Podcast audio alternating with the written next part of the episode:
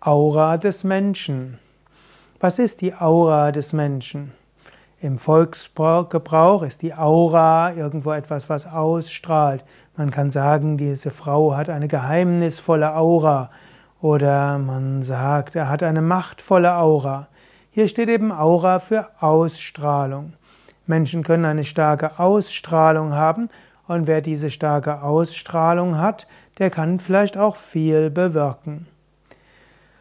Dann gibt es natürlich auch die Aura als, als zum Beispiel Bezeichnung für Monde von bestimmten Planeten, die eine Aura haben, oder bei der Mondfinsternis siehst du zum Teil um den Mond herum eine Aura, oder vor allem sieht man das bei der Sonnenfinsternis, das war die Sonne bedeckt vom Mond, aber manchmal sieht man um diesen Mond herum, der die Sonne bedeckt, eine Aura der Sonne.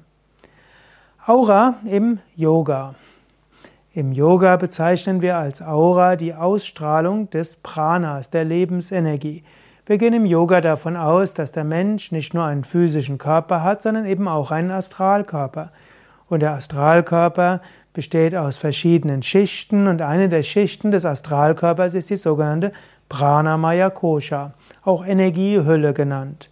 Und diese Energiehülle hat eine Ausdehnung von zwei bis fünf Zentimeter oder bei manchen bis 20 Zentimeter um den physischen Körper herum. Und diese Aura des Menschen kann man wahrnehmen.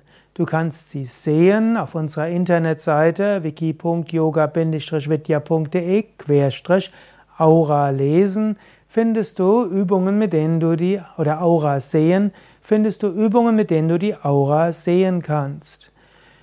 Du kannst auch die Aura spüren. Wenn du zum Beispiel in die Nähe eines Menschen kommst, zum Beispiel, wenn du mit deinem Partner das mal ausprobieren willst, mit geschlossenen Augen kannst du in die Nähe des Kopfes gehen. Du wirst vorher merken, wo der Kopf beginnt, ohne dass du das vorher genau spürst. Du hast, spürst die Aura des anderen und du spürst die Aura in dem Brustkorb, du spürst die Aura im Bauch und überall. Das kannst du auch mit deinem Kind ausprobieren und so weiter. Aura ist spürbar. Der Mensch hat eine Energieausstrahlung, die er eben auch fühlen und spürbar spüren kann. Die Aura des Menschen kann etwas eingestrumpft sein, wenn der Mensch Ängste hat oder deprimiert ist.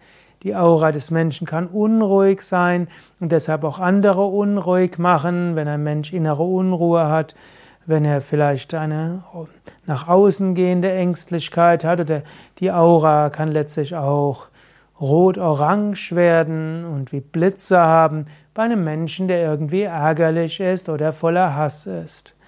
Die Aura des Menschen hat also eine Ausdehnung, sie hat eine Form, sie hat eine Dynamik, sie hat auch eine Farbe.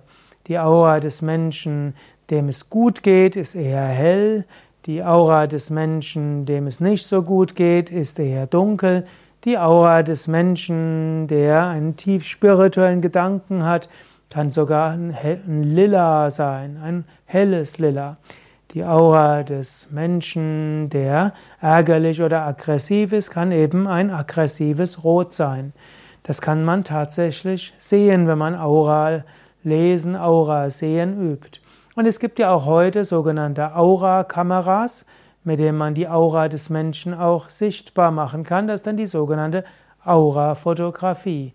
Und interessanterweise gibt es manche dieser Kameras, die sehr gut sind und die dann eben auch die Aura so sichtbar machen, wie hellsichtige Menschen die Aura auch sehen können.